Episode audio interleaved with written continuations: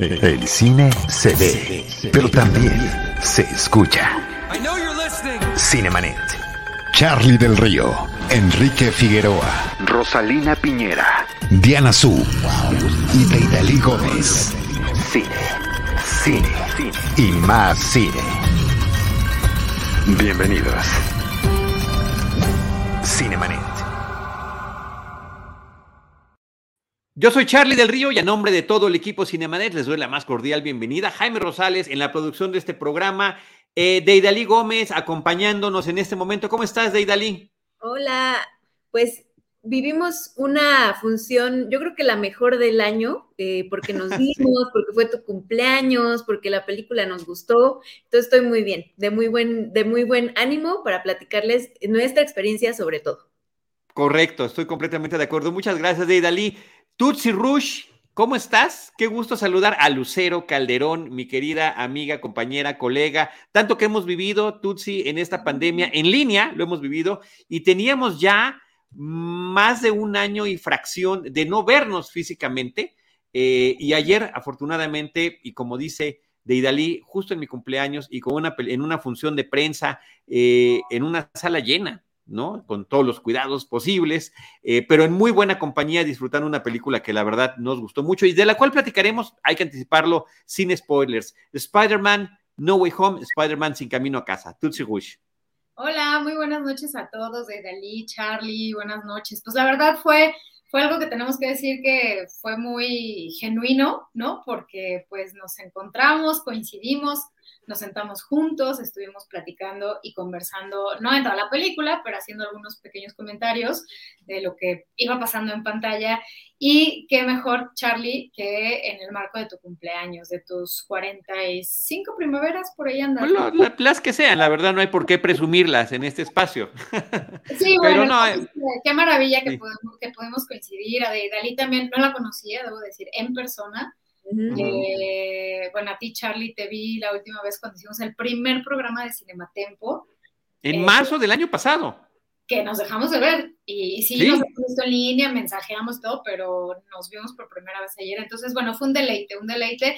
Y más con la gran película, la esperada película de Spider-Man. O sea, bueno, esta última entrega de Spider-Man creo que todos salimos con una sonrisa muy grande por todos los elementos que vamos o que hemos dicho. Y yo creo que es importante, eh, Deidali y Tutsi, que platiquemos, de, y aquí está la foto del recuerdo, que platiquemos del fenómeno que ha significado Spider-Man No Way Home, Spider-Man sin camino a casa en el contexto de esta pandemia. Estamos ya prácticamente a nada de estar a dos años de que esta situación global esté afectándonos en todos los ámbitos de la vida. En nuestro caso, que cubrimos cine, eh, pues por supuesto que cambió dramáticamente la forma en la que nos acercamos al cine, porque hubo momentos en que ni siquiera podíamos ir a las salas, eh, que veíamos cuestiones, platicábamos de las plataformas, muchas películas se fueron a plataformas, las veíamos en screeners, etcétera, etcétera, etcétera, y estamos llegando a un punto por primera vez en la pandemia en que una película ha hecho tanto ruido, ha tenido y hay que decirlo por parte de Sony, tan buen manejo eh, mercadológico a pesar de las circunstancias, que se está convirtiendo en el primer fenómeno en el que el público está volcado a regresar y a llenar las salas cinematográficas. Hoy justamente eh, Alejandro Ramírez de Organización Ramírez dijo, estamos rompiendo récords en términos de, boletos vendidos en Cinépolis. En preventa, en preventa, eh, y ya batieron el récord de Avengers Endgame, que fue también, que toda la gente quería ver esa película por todo lo que significaba, y Ramírez, Alejandro Ramírez, uno de los, bueno, el director de Cinépolis, pues sí fue eh, contundente al decir que pues, también están felices, porque además como ellos como parte de la industria, pues venían batallando, o sea, venían sufriendo como muchas otras áreas de, México, económicamente hablando, por la cuestión de la pandemia. Entonces, con esto yo siento que se está reactivando eh, para ellos como empresarios, como eh, dueños de exhibidoras, pues están reactivando un poco ese eso que, extrañaban, porque recuerden que traíamos números antes de la pandemia súper buenos, o sea, México era de los países más, o es, de los países más consumidores de cine, y de pronto pandemia cerró todo, afectó todo, economía, etcétera, etcétera, etcétera, y con esto creo que es un pequeño respiro para, para la industria de cine, ¿no? Y más que nada para, para los cines, la exhibición de cines. Sí, déjenme leer porque aquí nos está poniendo para quienes nos ven en video a través de YouTube o de Facebook el tweet de Alejandro Ramírez. Dice, estamos muy contentos porque hoy está en Spider-Man No Way Home en Cinépolis y ya se convirtió en la película con la preventa de boletos más grande de la historia de Cinépolis en México por encima de Avengers Endgame del 2019. Vaya, básicamente ya lo habíamos dicho, pero aquí tenemos el tweet tal cual para decirlo eh, y poder citarlo con precisión de Idalí pero no, pero no es de gratis, o sea, también es una película muy esperada que pues representa muchas cosas para los fanáticos de los superhéroes, del cómic, de este personaje, del arácnido, ¿no? Y bueno, yo les decía, yo quiero que platiquemos más también nuestra experiencia porque eh, sí fue una experiencia ir al cine, ¿no? Desde que llegabas, todo el mundo disfrazado con diferentes versiones de, traje. Eh, incluso había un, influencer que traía precisamente el de la imagen que nos está poniendo nuestro querido productor. Eh, entonces era como, un espectáculo que no habíamos visto en, en, mucho tiempo y fue parte de lo que nos, nos dio felicidad. y bueno, yo creo que en la sala, hoy todavía en la mañana volví a ver la película y eh, la gente gritaba, aplaudía, lloraba, pataleaba. Bueno, entonces sí es una película que está generando no solo en la preventa, sino ya cuando la están viendo de todo tipo de emociones y de reacciones. Sí, a veces, a veces nos quedamos con la impresión cuando las salas de funciones de prensa con público que puede ser desde reseñistas, críticos o influencers, que hay gritos, que hay emociones, que hay aplausos, decimos, bueno, porque es, eh, somos gente que estamos como más clavada y posiblemente a veces hasta podemos exagerar en nuestras reacciones. Pero así como lo estás platicando, de Dalí, qué bueno que tuviste la oportunidad de volver a ver la película y de verla. A mí, a mí me toca volver a verla el viernes con la familia. Eh, ya, por supuesto que esos boletos llevaban ya tiempo. Soy parte de esa preventa de la que está hablando Alejandro Ramírez de Cinépolis y ya los teníamos apartados, pero es interesante que efectivamente se replique. Yo me acuerdo que la última vez que pasó algo así fue justamente con Endgame, que es cuando eh, eh, pues todos gritábamos en ciertos momentos de la película, muy en especial cuando el Capitán América toma, toma el martillo de Thor y, pude constatar que lo mismo gritaban en la de prensa que en las funciones eh, con público normal. Son momentos que emocionan mucho. Ahora, lo interesante también es que llevamos ya mucho tiempo eh, con película de superhéroe tras película de superhéroe, donde también ya hay un agotamiento de, el, eh, de este, pues vamos a llamarle subgénero, de este estilo de cintas, donde uno puede decir, pues ya estamos como cansados de ver tanto así. ¿Y cómo lograr que haya este tipo de expectativa. El manejo en ese sentido, a mí, a mí personalmente me parece exagerado, pero les funcionó increíblemente bien. Llegó hasta el momento de que el lanzamiento del tráiler se convirtió en un fenómeno, donde se presentó en, en algún lugar de Estados Unidos con eh, inclusive colegas nuestros estuvieron presentes, con eh, Tom Holland presente en esa misma sala, pero simultáneamente en todo el mundo se podía ver ese, ese tráiler y la gente estaba muy emocionada. A partir de uno de los superhéroes más queridos, no solamente del universo de Marvel Comics, sino de los superhéroes en general, que es un personaje muy empático, Peter Parker, joven estudiante, eh, que eh, durante una exposición eh, en, un, científica, pues una araña radioactiva lo pica, como nos decían en los cómics originalmente. Y hemos visto cómo Spider-Man fue un fenómeno como caricatura en la década de los 60, cómo Spider-Man cuando por fin logra tener una versión cinematográfica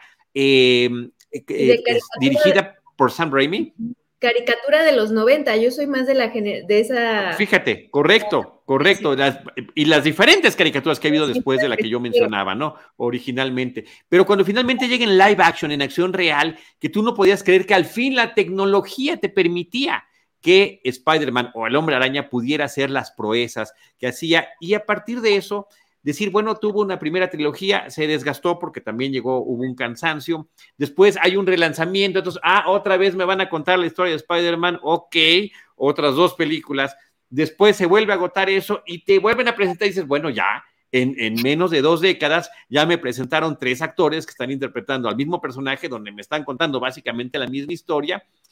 Y resulta que eso lo convierten en un elemento favorable. Hasta ahí lo vamos a dejar porque la película desde el tráiler te está hablando de la posibilidad del multiverso y en el primer tráiler, que es todo lo que podemos revelar, aparece el Doctor Octopus, Otto Octavius, eh, Octavius interpretado por Alfred Molina, lo cual abre las puertas a que eh, muchas cosas puedan suceder, alimentando la imaginación, las expectativas y el gusto del público por lo que significa este personaje, más, y eso no lo puedo dejar de lado porque Tutsi me lo recordó instantes antes de que comenzara la película, lo que significa la animación de Into the Spider-Verse, que por supuesto fue un trancazo impresionante, una de mis películas favoritas del año en el que salió, eh, abre todavía más este tipo de posibilidades de poder mezclar los universos. Sí, yo, yo me sumo también, o sea, creo que eh, ya era mucho como de Spider-Man, pero al final se, ha vuelto, creo yo, como parte de una rúbrica, ¿no? De este universo, de este superhéroe que, dicho sea de paso, pues era el, consentido, el favorito de Stan Lee, ¿no? Este creador de todo este, o uno de los creadores de todo este universo de, Marvel. Eh, pero creo que al final como que ya... Eh, más allá como de ese cansancio que dices, mi querido Charlie, yo creo que sí se hizo como, como un distintivo, como las películas de James Bond, con sus respectivas distancias, pero me refiero a que diferentes actores interpretaron al 007 en diferentes periodos y diferentes décadas, ¿no? Y funcionó. Entonces yo creo que también eh, pues les ha funcionado esta fórmula y, y, la verdad es que yo lo que les puedo decir como espectadora eh, común, pero también como espectadora que me dedico al periodismo, ¿no? Y que escribo de cine, fue un, un deleite estar ayer en la sala y ser testigo de, pues sí, la primera función en México, ¿no? Este, Sobre este superhéroe y ver como todas las reacciones, escuchar a la gente emocionarse, escuchar, eh, gritar de alegría por todas las sorpresas que ofrece este filme y, no sé, o sea, creo que fuimos muy afortunados al poder estar ahí, al ser parte de ese momento, porque seguramente va a ser historia, o sea, eh, vamos a recordarlo en muchos años eh, como algo muy padre, porque regresamos al cine, ya lo habían comentado, de Dalí también, o creo que fue la que más comentó, eh, que pues regresamos después de mucho tiempo de, no hacerlo, de ir porque tenías que ir, no sé, en nuestro caso, porque teníamos que ver una película, para una entrevista, para el trabajo, para lo que fuera, ¿no? Pero creo que ayer fuimos ya como con las ganas de, también de comernos un poco el mundo, de salir, de, convivir, de reencontrarte con gente, ¿no? Entonces creo que, creo que fue muy, muy padre. Y nada más como un datito que me llamó la atención, a lo mejor porque estamos hablando de la edad y los cumpleaños. El director de esta película, que ha dirigido las otras de, protagonizadas por Tom Holland, se llama John Watts. Y este cuate, cuando hizo la primera película de Spider-Man, que fue la de Spider-Man Homecoming, si no me recuerdo, que es la de... Ajá, Homecoming, sí, así es. Eh, sí, es que luego me, confundo con los títulos en inglés y español, pero bueno, Homecoming, eh, tenía 36 años, o sea, la hizo entre los 35 y la estrenó en los 36 y luego hizo la siguiente entre 37 y 38 y ahorita está estrenando esta con 40 años y dices, Dios mío, 40 años y ya tiene tres películas de Spider-Man más otras que ha hecho, me llamó mucho la atención, o sea, como que dije, pues es casi nuestro contemporáneo y qué marca, qué paso ha dejado en la industria, ¿no? Y, con qué títulos además, ¿no? O sea, con qué personaje. Sí, y, lo afortunado es la forma en la que se ha aproximado al personaje de Idalí. Y, creo que esos años le han venido bien, o sea, justo eh, dentro de esta discusión que había de que quién interpretaba mejor o no y todo al, al Spider-Man, eh, muchas personas de cierta generación rechazaban a Tom Holland, pues por, por lo joven que es o por su físico delgadito, ¿no? Eh, y justo en esta película siento que hay como cierto grado ya de, madurez, de desarrollo del personaje que tiene muchísima justificación, que respeta el origen de los cómics, que tiene mucha carnita, eh, mucha eh, sentido, ¿no? Lo que, lo que pasa con él. Entonces, creo que, este sí es como, como la mejor película de las tres, ¿no? Eh, de, de, Tom Holland. Y también está esta pregunta, ¿no? ¿Por qué actualizarlo? ¿Por qué seguir? Dice Charlie que es la misma versión. Yo difiero un poco porque no todos cuentan lo mismo, ¿no? De cierta forma, pues están variando la historia eh, con diferentes ganchos que, opines que no cambian, pero finalmente eh, son reinterpretaciones. Y bueno, ahí lo, vamos, lo tenemos con el personaje de Miles Morales, que todavía pues no sabemos ni siquiera quién va, quién va a ser su, acción real, ¿no? Cuando se haga eh, verdad este deseo que muchos tenemos, tenemos la, la animación, pero bueno, eh, creo que, este tema de actualizar, o sea, también me imaginaba qué, qué pensarán los, los chavos de 15, 16 años eh, viendo un Spider-Man que se hablaba por teléfono así comunitario, ¿no? Pues la verdad es que ya no, ya no va de acuerdo a lo que ellos eh, actualmente viven. Entonces, por ese lado, pues también era necesario un Spider-Man como el que nos está dando Tom Holland.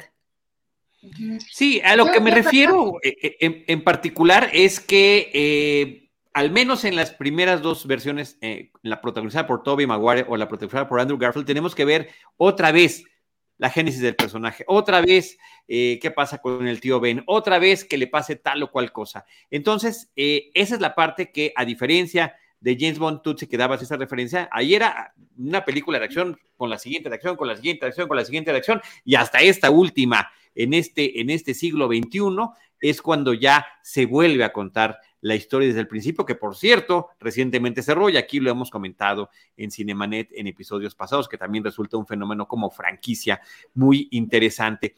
Pero eh, ciertamente en esta ocasión tenemos un arranque de una película eh, o de un personaje eh, que se vuelve a lanzar al cine a partir de un universo cinematográfico del famoso MCU que se ha eh, presentado en el cine desde hace poco más de 10 años y que sale en una de las películas donde están la mayoría de los Avengers y de muchos otros personajes de Marvel Comics para después saltar a su propia trilogía. Y qué interesante lo que decía de Lee. Le parece que esta es la mejor de las tres películas de Tom Holland, cuando en los casos pasados la tercera no llega, como en el caso de Andrew Garfield, o la tercera es ya como el desgaste y finalmente, eh, inclusive hasta para Sam Raimi resultó, después del gran éxito que tuvo eh, con las dos películas previas, y que la dos está considerada como una de las mejores películas de superhéroes de todos los tiempos, justamente con el personaje de Alfred Molina como villano.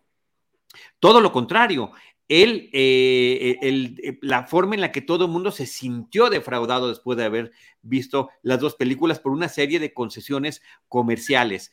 Aquí me parece que se terminan cuidando en esta nueva película muchas cosas para que el tono sea ir hacia arriba, hacia arriba, hacia arriba, con estos deals que además tras bambalinas tienen que trabajar las distribuidoras de cine porque eh, pues Disney tiene los derechos de ciertos personajes de Marvel, Sony todavía tiene, conserva los de Spider-Man y de personajes del universo Spider-Man como Morbius o Venom, que también están trabajando, y de qué manera hacen sus deals para que puedan estos convivir y que veamos, por ejemplo, pues ir con, una, con un eh, eh, personaje muy importante. Eh, que es Benedict Cumberbatch como Doctor Strange participando y justamente ocasionando todo lo que pasará en esta película. Oye, un saludo a nuestro querido José Antonio Valdés Peña. Pepe Valdés, qué gusto saludarte, qué bueno que estás por ahí. Eh, nosotros también te queremos muchísimo. Gracias por todo. Y además un, gran amigo de Cinemanet y amigo, amigo personal de los que estamos aquí en estos micrófonos en este momento. Tú también vas a decir algo, Tutsi. Eh, bueno, de Toñito, Toñito, te quiero mucho, eso lo sabes y te lo digo aquí, este, qué buena onda que nos estás viendo. Eh, no, me, gustó mucho lo que dijo de, de, Dalí porque yo justo sentí lo mismo cuando estaba viendo esta última entrega de Spider-Man con eh, Tom Holland, me pareció eso, me pareció que el personaje llegó a una madurez muy importante porque lo hemos visto como que, como el, chavito que, que, está aprendiendo de sus límites, de hasta dónde puede llegar, hasta dónde no, que de pronto juega y por los juegos toma decisiones que generan una catástrofe, ¿no? Que a mí en lo particular esas dos previas de, Tom Holland me desesperaba a él y a mí sí me brincaba mucho el personaje, o sea, yo veía al actor, bueno, a Tom, y decía, no, no me convence, lo veo como muy flaco, muy ñango, como que siento que le queda grande el personaje, ¿no? Pero bueno, ya conforme fueron pasando los años y las, estas películas, como que poco a poco abrí mi corazón, lo acepté, lo adopté, pero aún así ayer que, que que empezamos a ver los primeros minutos de la película, me parecía lo mismo, como que decía, oye, es que como que algo le falta para que, para que me convenza a mí de que sí, sí se merece portar este traje, ¿no? Y conforme va pasando la historia, transcurren las cosas, los sucesos, que muchos ya los verán y que seguramente disfrutarán, también me, generaba conflicto de decir, güey, no aprendes, o sea, no aprendes, eres un inmaduro, aprende. Bueno, no sé, a mí me, me generaba ese ruido, pero cuando de pronto eh, le sucede algo eh, donde tiene, se enfrenta pérdidas, ahí es cuando agarra esta madurez, cuando esa cosa tan, tan dura y difícil emocionalmente que vive y que presencia y que es por sus, sus, decisiones, porque él tomó una decisión, podía tomar el camino A o el B y él decidió tomar el A y tiene consecuencias, ¿no? Entonces, cuando con base en sus, en sus, decisiones hay consecuencias, ahí es cuando él realmente como que, como que, como que lo veo madurar, hasta se ve como más grande. Esa impresión visual a mí me, me, generó ayer que estamos viendo la película, incluso eh, siempre se ha visto como más chaparrito, eh, si lo comparas con Zendaya, que actualmente de hecho es su novia en la vida real, pero si lo comparas como que siempre ella sobresale, sobresale, porque claro, él es bajito, ¿no? Es, es de mi equipo, eh, pero de pronto ya hay escenas donde sí se ve como más, hasta un poco más, más alto que ya, no altísimo, pero como que sí la pasa un poco. Entonces yo decía, ¿lo pusieron en un banco? pero no, bueno, no sé de si lo pusieron en un banco o no, sí se ve grande, o sea, grande como personaje, como actor, como que ya le queda bien y le aplaudo el, el portar ese traje tan, tan emblemático con el que diferentes generaciones, generaciones han, han crecido o hemos crecido, ¿no? Eh, ahí está un ejemplo de, las estaturas, eh, que bueno, son cosas secundarias, pero, pero sí se nota en la pantalla, ¿no? Y, me gustó mucho eso, como ese, ese, y que a todos nos pasa, creo que también conectamos mucho porque nos reflejamos, nos vemos reflejados, son espejos. Eh, porque todos pasamos por situaciones duras, difíciles, traumáticas, venimos cargando huellas emocionales y todo tipo de situaciones que nos van formando como las personas que hoy somos, ¿no? Que me imagino que un gran porcentaje de la población eh, pues llega como más a la edad adulta como con madurez por todo lo que ha vivido, ¿no? Que, no siempre son cosas fáciles. Entonces yo creo que por eso conectas con él, porque dices, claro, o sea, tienes que vivir cosas bien rudas para llegar a este grado de, madurez, de ser un ser humano completo, un personaje en este caso, eh, completo, que ya sabe lo que puede pasar tomando en cuenta las decisiones y que ya no se puede permitir, eh, claro, todos somos perfectibles y demás, pero, pero que ya no te puedes permitir como ir por la vida tomando decisiones a la ligera, ¿no? Entonces a mí eso me gustó muchísimo y... Sí, pues, pero te voy a interrumpir, te voy a interrumpir porque todo eso que estás comentando y que es correcto, está justamente en el origen y es el corazón del personaje de Spider-Man desde la palabra impresa y dibujada. Es eso es justamente eso. Y, la otra que, curiosamente, este sería el actor que más se asemejaría al de los cómics porque Peter Parker era un adolescente y justamente eh, lo que trataba de plasmar Stan Lee en esas primeras historietas era lo que significaba ser adolescente y esos procesos de cambio de tu propio cuerpo, de tu personalidad y eventualmente eh, la madurez que te llega con esas pérdidas. Hasta, hasta hay gente en que dice, que dice, ¿cómo me creía que Toby y que Andrew eran, eran este, adolescentes, ¿no? O sea, ya viéndolo en retrospectiva, dicen, ¿cómo me lo creía? Eh, yo nada más a lo de Tutsi sumaría que estos trajes eh, también son importantes y son de las cosas que a los fans les van a gustar mucho. Tom Holland contaba en una entrevista, que no me dio a mí porque Sony no, no nos dio entrevistas con Tom Holland, pero que pues estos trajes tardaban más de tres meses ¿no? Para, para, hacer uno. Entonces también son ahí piezas que después probablemente puedan estar ahí en los museos de, de gente muy clavada, ¿no? Del cómic. O en el Museo de la Academia, ya ven que se acaba de inaugurar en septiembre, a lo mejor después, después puede que esté por ahí, ¿no? Pero sí, y además los trajes son, son impecables, porque además porta diferentes a lo largo de la historia, aparecen diferentes versiones, y, y, pues sí se, se, se, disfruta porque además también se ve la evolución, ¿no? De aquellos trajes que hacían para las películas de Toby o para Tom Holland o para Andrew Garfield con los que ahora porta Tom Holland. O sea, sí se ve como una calidad impresionante, o sea, una, un, un, traje Hollywood avanzado y reloaded, ¿no? Así es. Pues bueno, estamos, estamos llegando ya al final de este brevísimo episodio, pero no queríamos que pasara la semana sin haberles compartido esta experiencia que tuvimos recientemente y que estamos tratando de compartir con ustedes. Deidali. Hay, hay una pregunta por ahí que si les parece mejor eh, Infinity o Endgame o esta. Creo que por ahí, ahí está. Buenas sí. noches.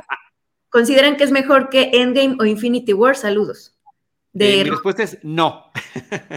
no. Futsi. ¿La tuya? Que sí, que sí, es mejor, mejor que Endgame o, o sea, esta que sí o es Infinity mejor. War. Sí, sí. Creo que son diferentes.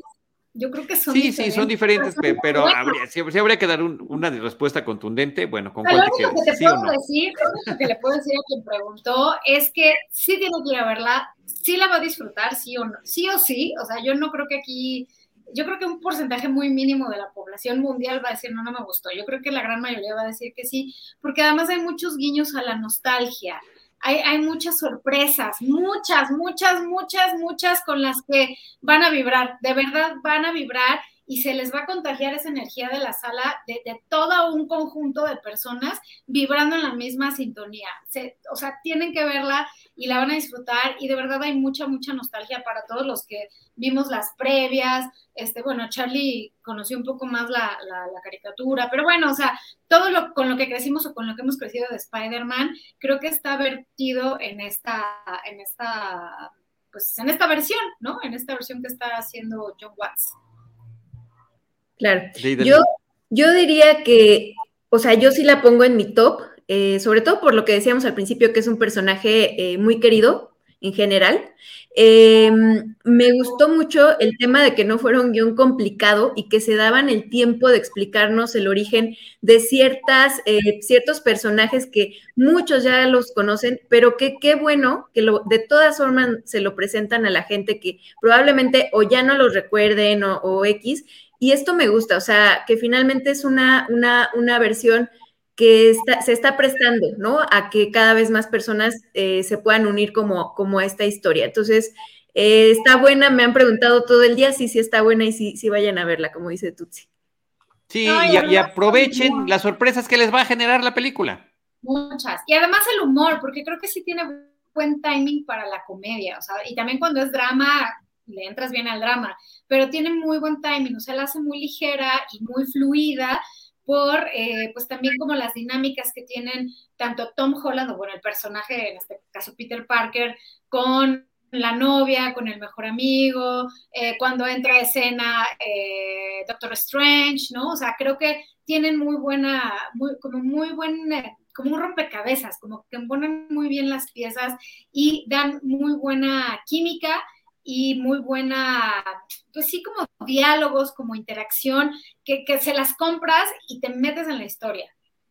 Claro. Y un extraordinario fan service, eso sí, eh, tiene que ver con todo lo que ustedes acaban de decir. Si vieron las películas, si vieron los cómics, si vieron las, las series animadas, ahí van a estar muchas referencias. Perdón, Deidali. Sabes que había dos series, ¿no? Específicamente para ver, o tres de las nuevas. Eh, no, bueno, yo creo que lo, eh, a ver, para esta película, pues todas las otras eh, películas previas del Hombre Araña, las dos anteriores de Tom Holland, su participación en, la, en las películas del de Marvel Cinematic Universe, las dos de Andrew Garfield y las tres de Tobey Maguire. Creo que básicamente es lo, que hay que tener. Y por supuesto, algunos otros guiños a lo que es el cómic original y otras series y otras películas y otros contenidos. La película tiene una escena post créditos eh, a, a mediados, a mitad de los créditos, que también va a ser eh, simpática y esto no es spoiler, también hay una escena hasta el final de los créditos que más bien es un tráiler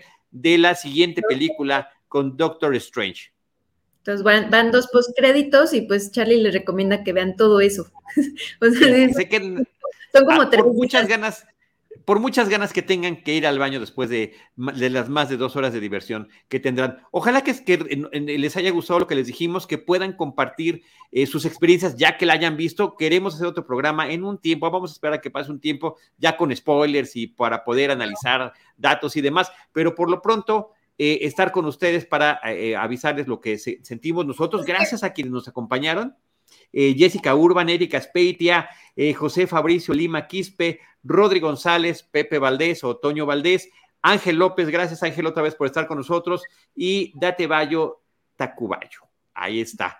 Eh, gracias, eh, Deidali, gracias, Tutsi. Qué bonita experiencia vivimos ayer y yo muy contento, muy agradecido con ustedes. Sí, la verdad yo también. Gracias por, coincidir. Y nada más para los que nos puedan estar viendo y que digan, ¿qué? Pero es que no dijeron gran cosa, no es que no queramos, no podemos. Incluso firmamos, este, pues unos, ya saben, como estos documentos de confidencialidad. Un embargo. Un embargo, ¿no? Que no puedes revelar todo. E incluso, y me imagino de Idali, no sé si a la función que, que fuiste ya es como de público general, también aparece el video con Tom Holland al principio que dice, por favor, no spoilers, no digas nada, ¿no? Como el video que vimos ayer o ya no sale. Ese no, no me tocó. No, no. El caso es que no les decimos más a todos los que nos estén viendo. Seguramente dijeron, ay, van a decir algo se nos quema la lengua por decir muchas cosas, pero no podemos y eh, porque tenemos que respetar a que todos los que no la han visto pues puedan ver y disfrutar todo lo que va a aparecer. Pero bueno, con este programa que me invitó mi querido Charlie, la verdad es que lo que queremos hacer es como, como invitarlos, como seducirlos un poco para que vayan. Que disfruten, que disfruten realmente lo que nosotros vivimos, este, que nos blindamos este, unos días antes para no, no leer absolutamente nada y que también vivan una experiencia similar, ¿no? Así es. Pues bueno, gracias, Dalí. Perdón, es que me acaba de escribir un, compañero del periódico diciendo que nos está viendo, nos está por ahí, pero bueno, saludos, don Cariñe, por ahí anda. ¿Aldo Aarón Maciel? No, se llama. Es el último mensaje que llegó. No, no sé, nos está viendo porque me acaba de decir un mensaje que, de lo que Ok. Pero bueno, Muy bien. Jesús, Jesús Cariño. De acuerdo, pues gracias a todos los que nos acompañaron. Gracias Jaime Rosales eh, por este episodio especial, esta doble noche de miércoles de Cinemanet. El año todavía no se acaba, seguiremos teniendo algunas cosas para ustedes y les recuerdo que también lo mejor del año nosotros lo presentamos en enero, ya que el año se haya acabado. Tenemos esa costumbre extraña de esperar a que el año termine para poder hablar de lo que más nos gustó del año. Gracias a todos. Viene Matrix, viene, sí, todavía faltan varias cosas este año, así que aquí, aquí se las estaremos comentando. Qué gusto que nos hayas acompañado, Tutsi. Gracias, Deidali. Mientras comenten, por favor, este, este pequeño breve podcast, cuéntenos para, qué les pareció y qué, esperan de la película. O qué les pareció ya que la hayan visto. Gracias a todos. Eh, nosotros estaremos esperando en nuestro próximo episodio con cine, cine y más cine. Esto fue Cinemanet con Charlie del Río, Enrique Figueroa, Rosalina Piñera, Diana Su y Teitalí Gómez. El cine se ve, pero también se escucha. Cine. Cine. Y más cine.